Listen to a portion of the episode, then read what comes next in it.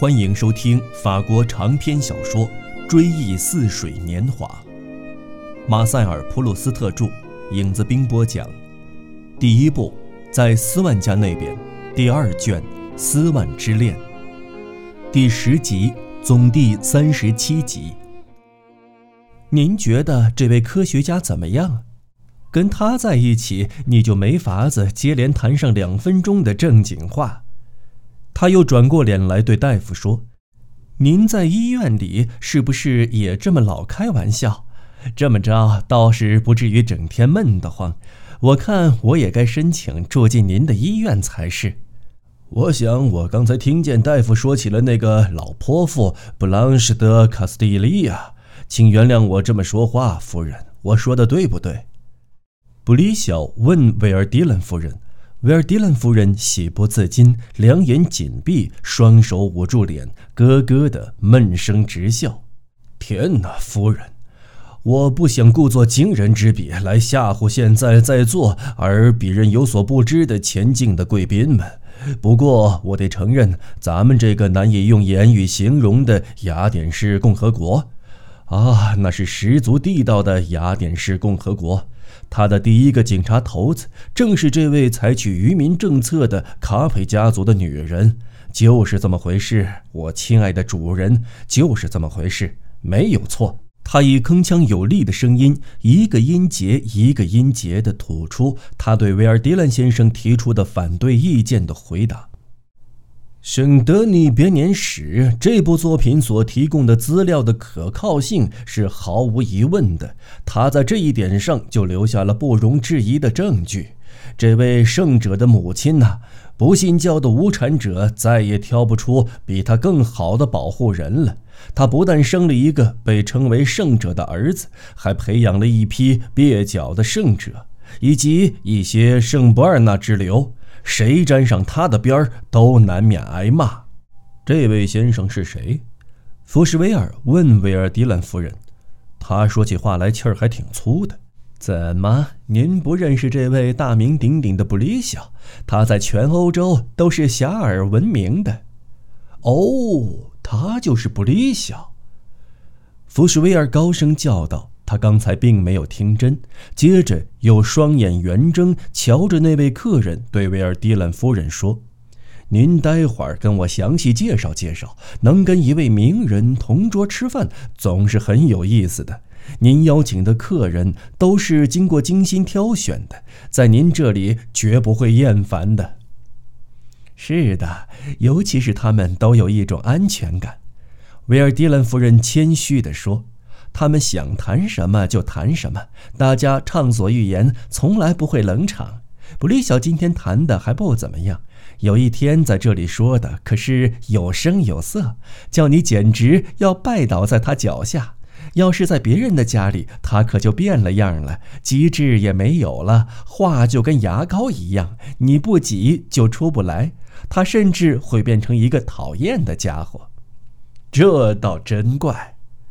福什维尔不生诧异地说：“布里晓那样的机智，尽管跟真正的才智并不矛盾，可在斯万年轻时交往的那些人眼里，会被看成是纯粹的愚蠢。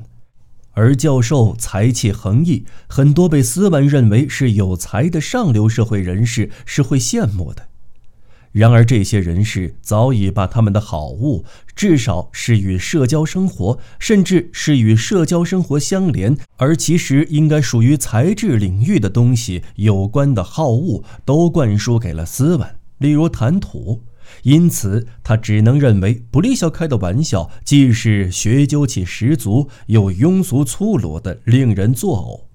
再说，他习惯于彬彬有礼，对那位狂热的民族主义的教授，对任何人说话时的那种粗鲁，甚至是大兵式的口吻，也大为反感。最后，也许他那天晚上看到维尔迪兰夫人对奥黛特一时心血来潮带来的这位福士威尔表现得那么殷勤亲切，因此失去了平常那种宽容。奥黛特在斯万面前也显得有点不自在。来到的时候，曾问他：“您觉得我那位客人怎么样？”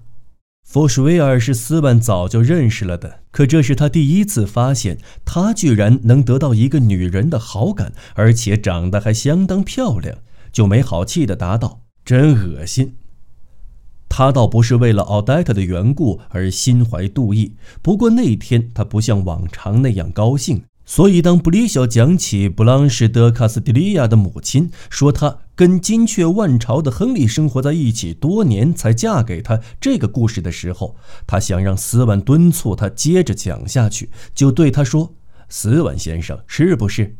那口吻倒像是在对乡巴佬讲话，或者是给大兵打气似的。斯万说：“他很对不起，他对布朗什德卡斯蒂利亚毫不感兴趣。”倒是有话想跟画家说，这就杀了布里晓的威风，使得女主人大吃一惊。原来画家那天下午去看了一位艺术家的画展，那是维尔迪兰夫人的朋友，前不久死了的。斯文想通过画家他的鉴赏力，斯文是很欣赏的，来了解一下那位艺术家。他在前几次展览中震惊了观众的精湛技巧，在最后几幅作品中是否更进了一步？从这一观点来看，真的是了不起。然而，我并不觉得这种艺术形式很高级。斯万面带微笑着说：“高级，高到九天之上。”戈德尔煞有介事地举起双臂，插上这么一句，举座纵声大笑。您看我说的对不对？跟他在一起就没法子说正经的。维尔迪兰夫人对福什维尔说。在谁也预料不到的时候，他冷不了给你来上一句笑话。然而，他也注意到，只有斯万没有开言。相反，他对戈达尔当着福什维尔的面笑他感到很不满意。而画家嘛，如果只有他跟斯万在场的话，是会帮他说句话的。现在却宁可就已故的大师的技巧说上两句，以此来博得席上人的赞赏。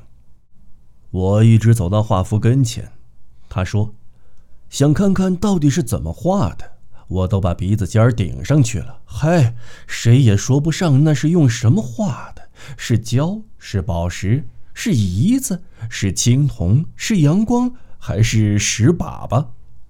再添一得十二。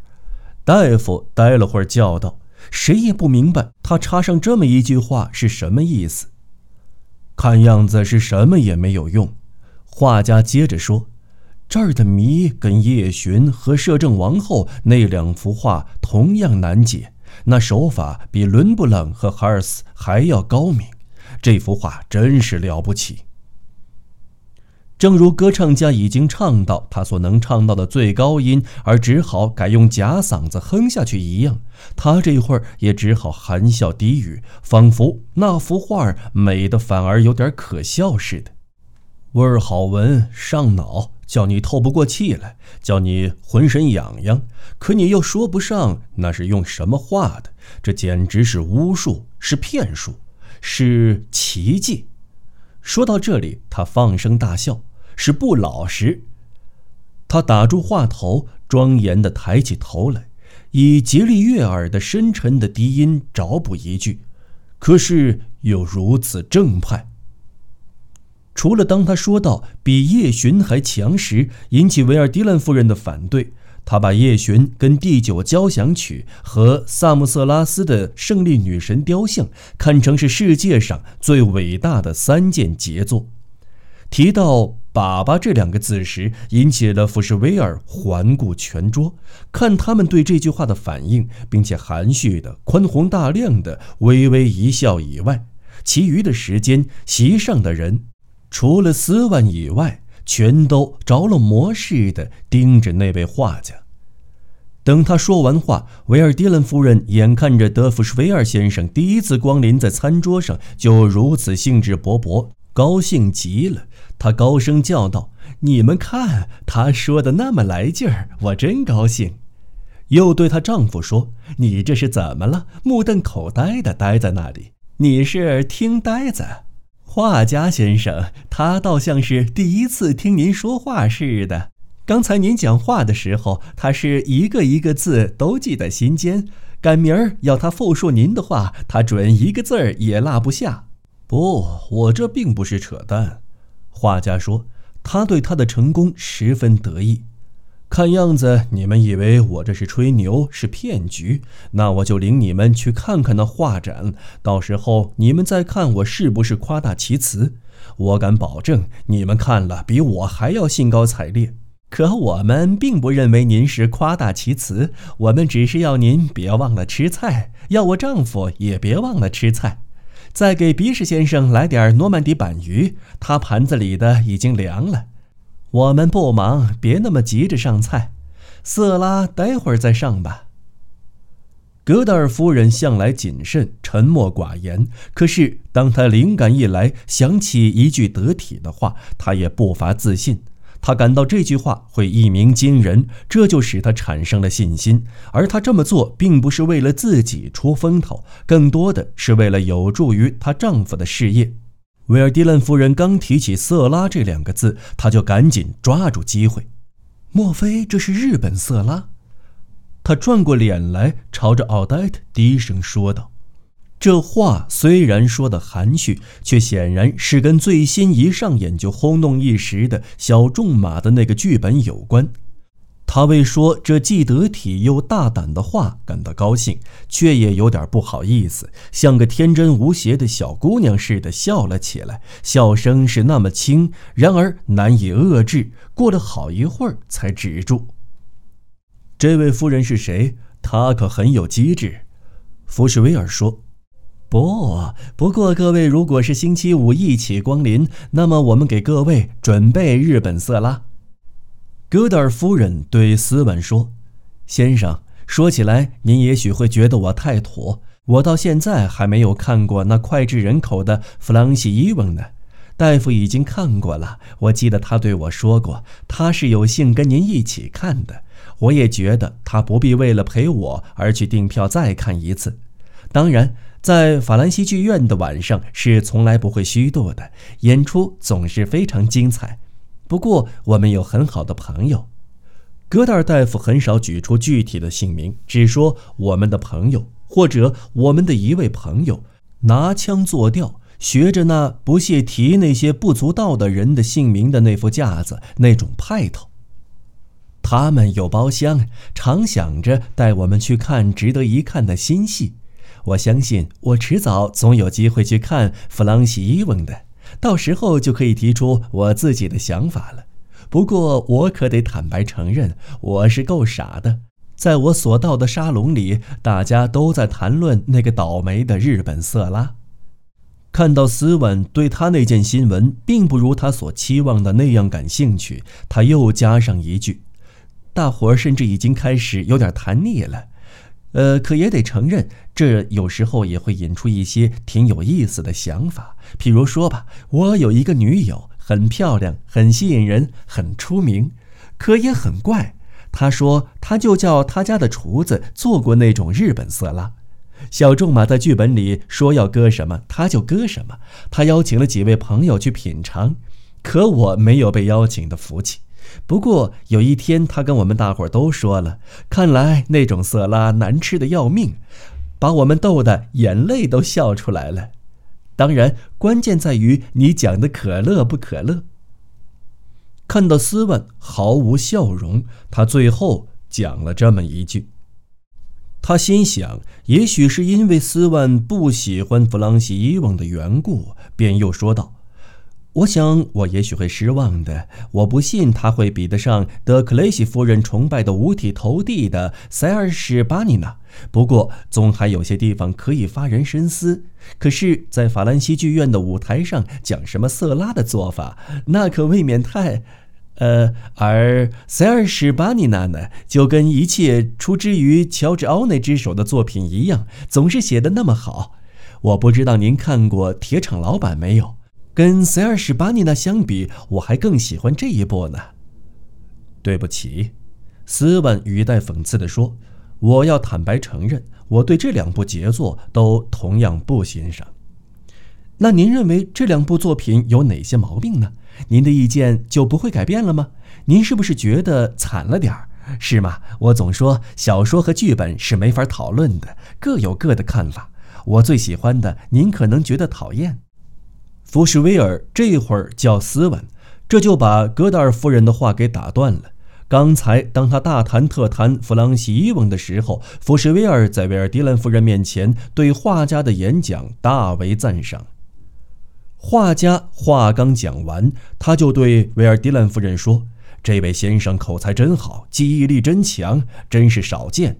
哎呀，我要是能这样就好了。他可以当个优秀的传教士。他跟布利肖先生真可说是旗鼓相当。我简直说不上这一位是否比教授更能说会道些。他出口成章，不那么咬文嚼字。”虽然他有几个字眼说的未免太俗，可这也是时下的风尚。说起话来这么滔滔不绝的人可并不常见。这位先生倒叫我想起当年在团里一起服兵役的一个伙伴，随便谈起什么东西，譬如说这只杯子吧，他都可以给你说上几个钟头。不不不，干嘛要谈杯子呢？我怎么这么傻？那就说滑铁卢战役吧，或者随便什么题目吧，他都会跟你提起一些你连想都想不到的事情。对了，斯万也跟我在一个团里，他应该认识他。您跟斯万先生常见面？威尔迪兰夫人说道。不，德弗士威尔先生说。他为了更容易接近奥黛特，便想得到斯万的好感，所以要抓住这个机会讨好他，提提他那些显赫的朋友。不过要以上流社会人士的身份来谈，带上善意的议论的口吻，不能显得像是庆贺他有这样意想不到的成功似的。斯万，我跟您从不来往，是不是？再说，谁能有办法见着他？这家伙成天跟拉特雷莫伊耶家、跟罗姆亲王夫妇这些贵人厮混在一起，这指责可真是太离奇了。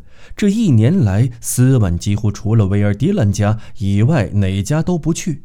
可是他们一听这些他们所不认识的人的名字，就气得默不作声。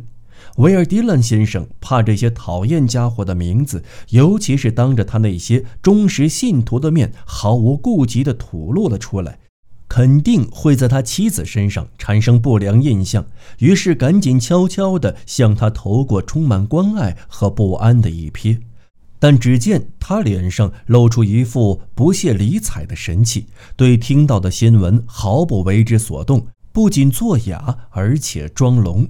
当我们听到哪个做了错事的朋友在谈话间吐出几句辩解的话时，我们不也是宁可假装没有听见，也不愿意显得是听到了而不反驳，显得是认可了吗？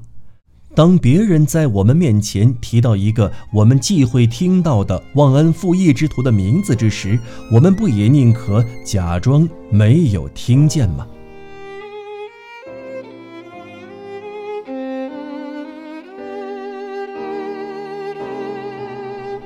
朋友们，本期节目到此播讲完毕，我们下期再见。